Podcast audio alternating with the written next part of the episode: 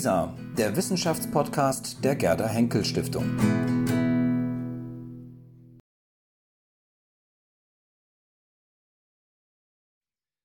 Eh, gracias, uh, Bárbara, señor embajador eh, Hans-Peter Nutzen. Quiero agradecer primero eh, la presencia de ustedes acá, la invitación de Otmarete, Tobias Kraft, eh, Carmen Goetz, el apoyo de Bárbara Goebel y de Diana von Römer. Voy a presentarles eh, esta obra y eh, algunas reflexiones eh, en torno a su contenido. Mm, la expedición americana de Alexander von Humboldt y Aimé Bonpland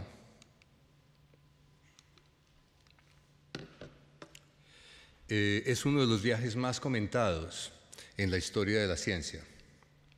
Desde la edición publicada en vida de Humboldt en 1851 por el médico Hermann Klenke y la publicada en 1872 en tres tomos por el astrónomo Karl Bruns, con la colaboración de varios autores, incluyendo al geógrafo Julius eh, Lowenberg, y su extensa bibliografía humboldtiana con 636 entradas, obras del siglo XIX, hasta la reciente relación de viaje y contactos personales escogidos eh, de Andrea Wolf, eh, con su bestseller premiado por la Royal Society, entre otros honores, y publicado en cerca de 30 países con traducciones a 27 idiomas, la vida y obra de Humboldt parecerían estar ya suficientemente tratadas y difundidas con múltiples aproximaciones biográficas complementarias. Sin embargo, la mayoría de estas biografías han tratado solo muy brevemente su paso e interacciones en los territorios que correspondían a la Nueva Granada en la esquina norte de Sudamérica. La representación de ese territorio equinoccial ha sido usualmente casi tan somera como la que aparece en el dibujo original de Humboldt a sus 14 años, que se conserva hoy en la Royal Geographical Society en Londres. En este representó a la Nueva Granada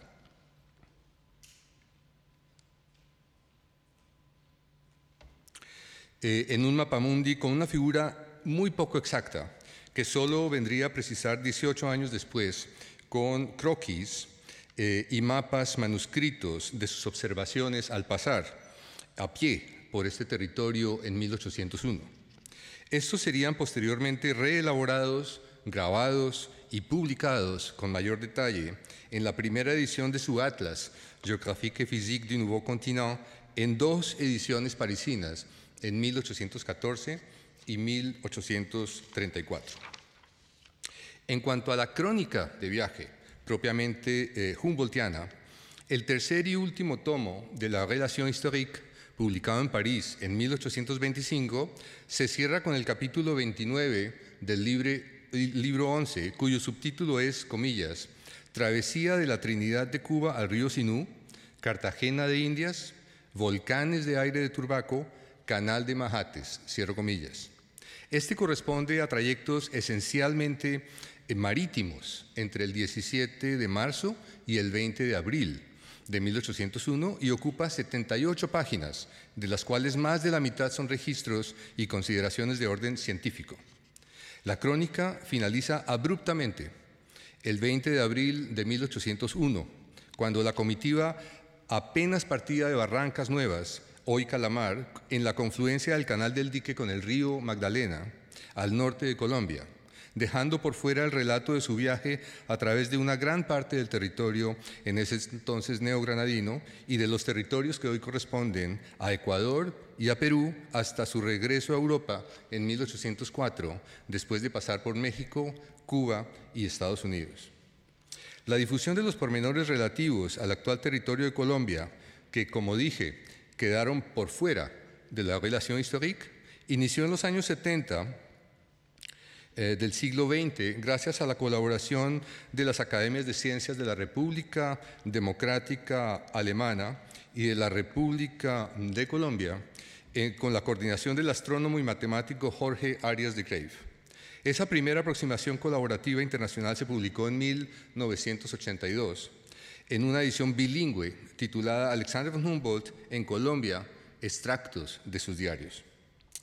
Dos años después, en 1984, se inició en Bogotá la publicación en español de una trilogía que había escrito en 1884 Hermann Schumacher, ministro residente y cónsul general del Imperio Alemán en esa ciudad entre 1877 y 1880, bajo el título Sudamerikanische Studien, Drei Lebens und Kulturbilder, Mutis, Caldas, Codazzi. Esta contenía una detallada relación de los vínculos de Humboldt con tres representantes de la cultura científica colombiana entre 1760 y 1860. Después de esta trilogía, pasaría más de un siglo en Alemania, hasta que Margot Fack publicó en Berlín en 1986 el primero de los dos tomos de una obra titulada Alexander von Humboldt, Reise auf dem Río Magdalena durch die Anden und México, con nuevos extractos que iniciaban justamente eh, en el río en el que Humboldt dejó estacionada su relación histórica. Estas tres obras, en orden cronológico, la de Schumacher, la de las academias colombianas de ciencia y, la Academia Alemana y la de FAC, sumadas a tres compilaciones de las cartas americanas de Humboldt publicadas por Ernest Ami en 1905, por Charles Manguet en 1980 y por Ulrike Mohait en 1993, y a una amplia bibliografía complementaria y documentación primaria conservada en archivos de diferentes ciudades europeas y americanas, y muy especialmente a los diarios manuscritos de Humboldt en la Staatsbibliothek de Berlín y al Journal Botanique de Bonpland en el Musée d'Histoire Naturelle de Paris, fueron los cimientos de la nueva iniciativa de compilar en cuatro tomos y cinco volúmenes lo esencial de las fuentes relativas al paso, los trabajos científicos y los contactos de Humboldt y Bonpland en el territorio hoy colombiano. Esto es lo que hemos llamado Humboldtiana neogranadina.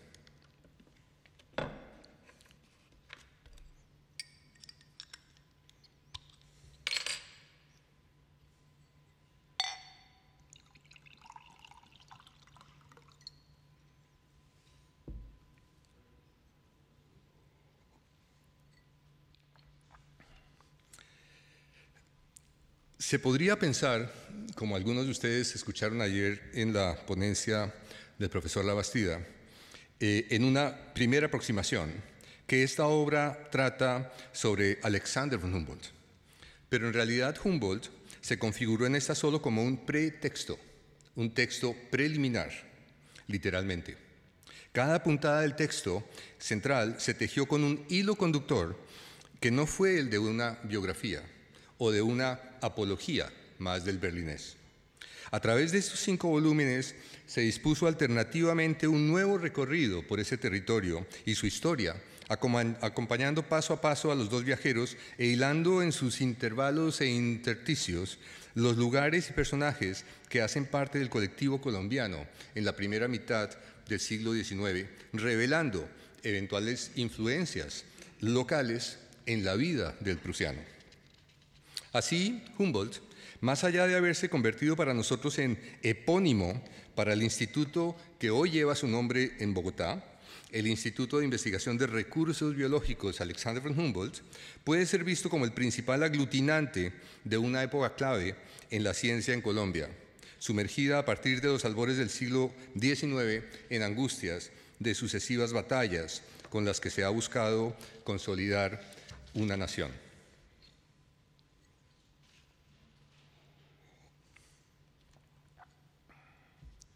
La visión panorámica que se presenta en la Humboldtiana neogranadina busca reunir en un solo repositorio a quienes fueron los protagonistas de una época iluminada que parecería haberse perdido en el imaginario popular a punta de homenajes patrióticos militares.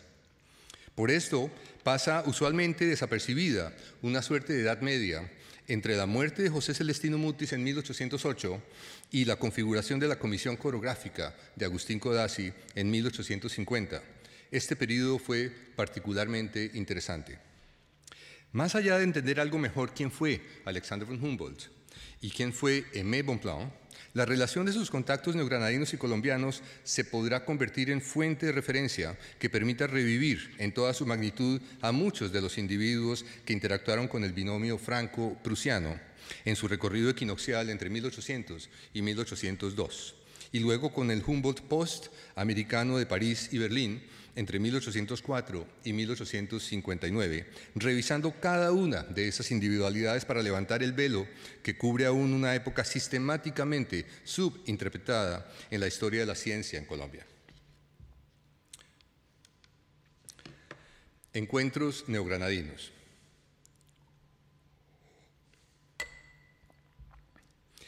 Antes de hablarles de los contactos en la Nueva Granada, yo quisiera presentarles una unas imágenes de un portal eh, de georreferenciación que hemos construido para registrar el paso y las producciones de Alexander von Humboldt en el territorio colombiano.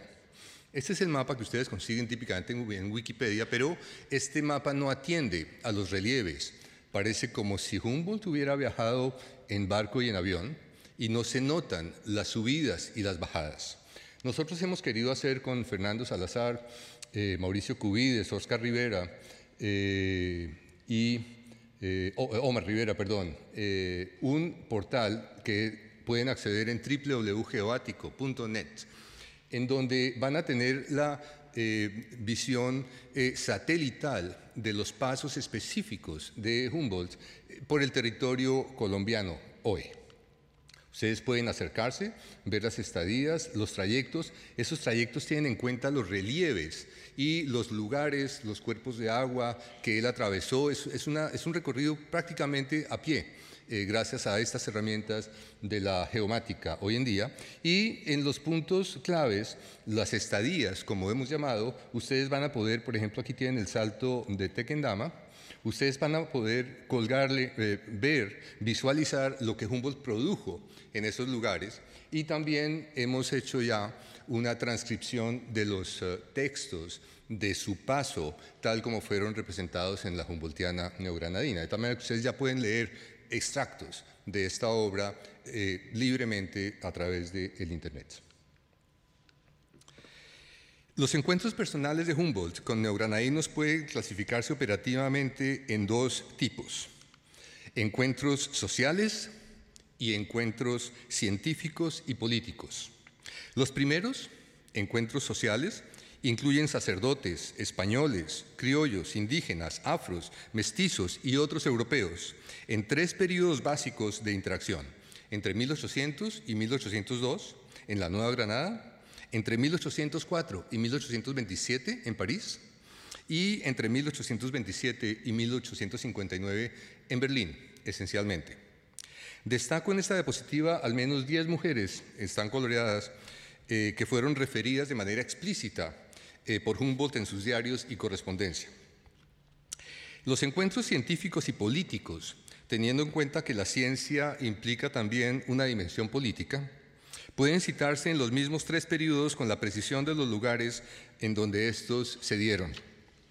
Para la presentación de hoy he seleccionado solo dos entre más de 200 encuentros personales explícitos de Humboldt en la Nueva Granada, apenas el 1%. No hay tiempo para más y aún en estos tendré que ser breve.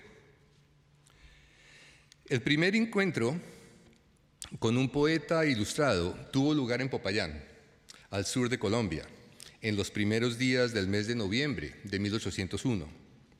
La impresión personal que dejó escrita en verso el presbítero Mariano del Campo Larraondo, hermano menor del contador de Popayán, Manuel del Campo Larraondo, una de las autoridades que firmó el pasaporte de Humboldt en América, es particularmente significativa por cuanto revela la resonancia inmediata de la obra de Humboldt en su paso a paso neogranadino al iniciarse el siglo XIX.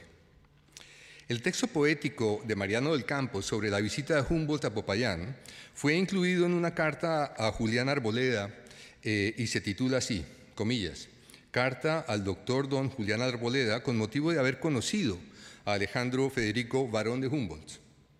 Decía el poeta comparándolo con Alejandro Magno. Qué estupenda distancia no se advierte de un hijo de Minerva que en el Pindo le criaron las gracias a sus pechos y las musas le dieron sus archivos.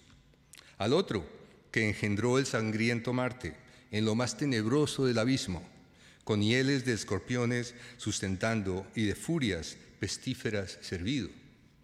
Ve del nuevo Alejandro, que teniendo de la naturaleza abierto el libro, recibe los más nobles homenajes que al hombre concedió su autor divino. Él prescribe a la tierra sus canales y escala sus inmensos obeliscos, que bajo de la nieve el fuego encubren en medio de intrincados laberintos. De allí sube a los cielos y las leyes, de sus globos opacos y encendidos, preséntanse a sus ojos con las fuerzas de todo ese magnífico edificio. Bajando luego al nuestro, qué bellezas, qué rica variedad, qué prodigios encuentra en sus tres reinos que se tocan y eslabonan por grados infinitos. Él obtiene las claves en su mano, Él descubre los usos y destinos, Él enseña lo mismo que miramos, con orgullo tal vez o con fastidio. Mil primores que pasman y enamoran, mil consuelos también y beneficios. Las artes y las ciencias de Él reciben progresos nuevos con valientes brillos.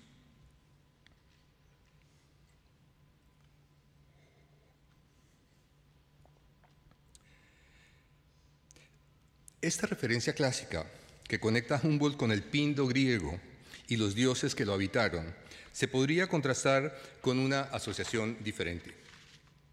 En lugar de comparar al viajero prusiano con Alejandro Magno, solo por el hecho de ser homónimos y aparentemente contrarios en las artes de las ciencias y las guerras, ¿por qué no asociar a Humboldt mejor con Teseo, por ejemplo, a quien la princesa Ariadna, hija del rey Minos, concedió un hilo conductor que le permitió salir del laberinto cretenses después de derrotar al Minotauro?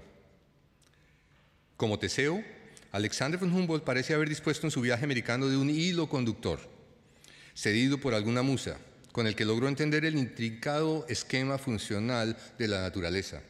El hilo de la interconexión humboldtiana invita hoy a deshacer las barreras del pensamiento y de la sociedad para salir al campo despejado y vivir en una mejor armonía. Propio Humboldt recurrió en 1807 a la mitología griega al publicar en su Ideen zur Geographie der Pflanzen un trabajo que representa la figura de Apolo, patrón de las musas y del arte, sosteniendo una lira y a la vez levantando el velo que cubre una estatuilla que representa una síntesis de Isis, diosa egipcia, fecundadora de la naturaleza, y de Artemisa, hermana gemela de Apolo y diosa griega de la naturaleza salvaje. A sus pies aparece grabada la Metamorfosis de Pflanzen de Goethe, publicada en la última década del siglo XIX, en los tiempos en que los hermanos Humboldt compartían en Jena justamente con Goethe y con Schiller. La interpretación más evidente de esa alegoría es la que el mismo Goethe refirió en una edición posterior de su obra en 1818 cuando escribió, comillas, A. von Humboldt me envió la traducción de su ensayo sobre la geografía de las plantas, con una ilustración halagüeña que da a entender que también la poesía podría levantar el velo de la naturaleza. Cierro comillas. Hasta aquí mi relación y variaciones sobre este primer encuentro poético de Humboldt en el virreinato de la Nueva Granada. El segundo encuentro, esta vez con un naturalista, Francisco José de Caldas, fue particularmente fructífero para ambos, no solo para el espíritu poético de uno de los dos. Este tiene que ver también con el ensayo sobre la geografía de las plantas. Hace un poco menos de tres años, el martes 5 de julio de 2016, Tobias Kraft me hizo una pregunta en París. Al terminar mi ponencia allí sobre las coincidencias conceptuales biogeográficas de Humboldt y de Caldas. Decía Tobías, comillas, omitió Humboldt deliberadamente a Caldas en sus sucesivas exposiciones de la geografía de las plantas, cierro comillas.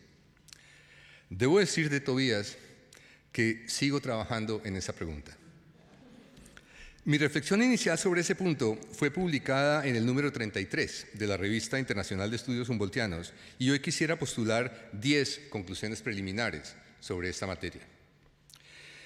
Primera, de acuerdo con las mediciones presentadas en la nivelación de las plantas que cultivamos en las cercanías del Ecuador, conforme a las observaciones barométricas hechas desde 1796 hasta 1802, Los trabajos biogeográficos de Caldas se iniciaron en octubre del año 1796, en su viaje de Bogotá a Popayán, cinco años antes de conocer a Humboldt. Segundo, en un texto publicado en el Correo Curioso de Santa Fe de Bogotá a partir de septiembre 29 de 1801, tres meses antes de conocer a Humboldt, Caldas se refirió a la temperatura ambiente que se asocia en el trópico con la altitud sobre el nivel del mar, incluyendo conceptos ecológicos como los relativos a los tipos de terreno que favorecen el desarrollo de plantas específicas en cada altitud. Tercero, en abril 21 de 1802, más de tres meses después de conocer e interactuar con Humboldt y Bonpland, Caldas propuso a José Celestino Mutis, director de la Real Expedición eh, del Nuevo Reino de Granada, un plan de viaje en el que le comenta la novedad explícita de su idea de investigación biogeográfica en los siguientes términos. Comillas. ¿No sería nuevo y al mismo tiempo hermoso dividir en 12 zonas de una pulgada en el barómetro de ancho cada una toda la parte de la Tierra que es capaz de vegetar? ¿No sería nuevo asignar a cada planta sus límites y de un modo lacónico y exacto decir, habita en la zona primera, habita desde la tercera hasta la quinta, y así las demás? Cierro comillas. En dicho plan de viaje, Caldas precisó la ruta, los objetos de este viaje, los monumentos, la carta topográfica, eh, los planos y visitas, la botánica, la zoología, la mineralogía, la astronomía, las observaciones del barómetro, las observaciones del termómetro, las observaciones de la aguja, la velocidad del sonido, las artes y oficios y otros objetos. En el preámbulo de su idea, eh, que como se vio él mismo calificó de nueva, refiere algunas dudas sobre los trabajos de Humboldt y muestra una desconfianza particularmente significativa. Comillas, nada he manifestado al señor varón de estos materiales, a excepción de la carta de Timaná, un mapa, que es uno de mis primeros ensayos. Una de las cosas que he notado en los trabajos geográficos de ese sabio es que mezcla lo cierto con lo dudoso, que deseoso de abrazarlo todo, diseña al lado de un retazo digno de Danville otro por simples relaciones de gentes ignorantes. No soy el zoilo de este grande hombre, detesto el vicio de deprimir los trabajos ajenos, pero es preciso decir la verdad.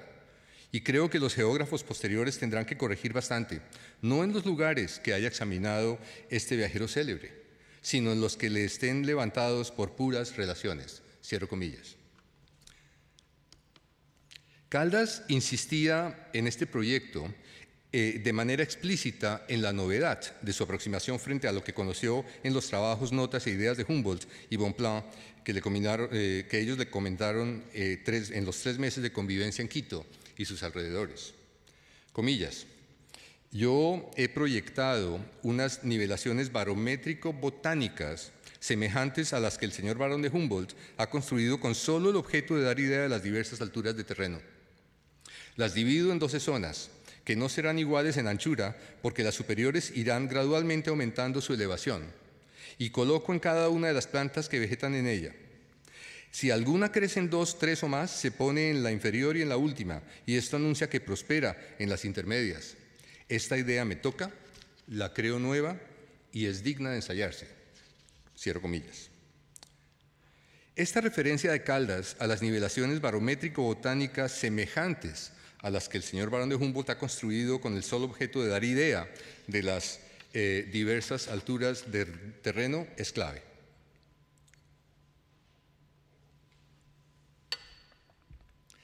Las nivelaciones humboldtianas de 1801 antes del encuentro con Caldas, no incluían ninguna planta, como se puede apreciar en la copia manuscrita inédita titulada Nivellement barométrique du terrain depuis Cartagena a Santa Fe, de 1801, grabado posteriormente en París en el Atlas Geographique de 1814. Además de nivelaciones de plantas, Caldas se refirió en su plan de viaje, que vengo comentando, a nivelaciones de animales y de minerales. Comillas. Apliquemos a los minerales nuestras ideas de nivelaciones. Tendremos terceras nivelaciones mineralógicas. Qué espectáculo tan bello ver en los tres reinos de la naturaleza eh, nivelaciones. Una carta en que se viesen todas esas cosas sería bella, interesante. He aquí las plantas, a los minerales, a los animales, en cartas. Tendremos cartas botánicas, cartas zoológicas y cartas mineralógicas. Cierro comillas. Séptimo. Algunos meses después de haber redactado este proyecto científico en Carta Humboldt, firmada en Otavalo en noviembre 17 de 1802, Caldas le reportó sus trabajos geográficos y botánicos al norte de Quito. Cabe preguntarse, ¿fue este reporte de Otavalo un estímulo para Humboldt en la configuración y envío desde Guayaquil de su perfil geográfico del Chimborazo que el prusiano remitiría dedicado a Mutis a través de Caldas en esos días en Quito en febrero de 1803? Se sabe que esa carta de Caldas llegó a manos de Humboldt porque se conserva en el legado de Berlín, en la Stadtbibliothek, desafortunadamente eh, incompleta. Octavo. En el segundo semestre de 1803, Caldas formó un dibujo fitogeográfico centrado en el volcán Imbabura, eh, al menos seis meses después de haber conocido el tableau physique de eh, Humboldt, centrado en el Chimborazo.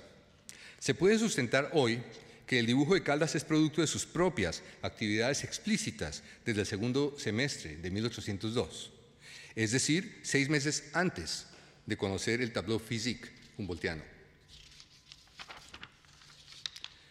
Noveno.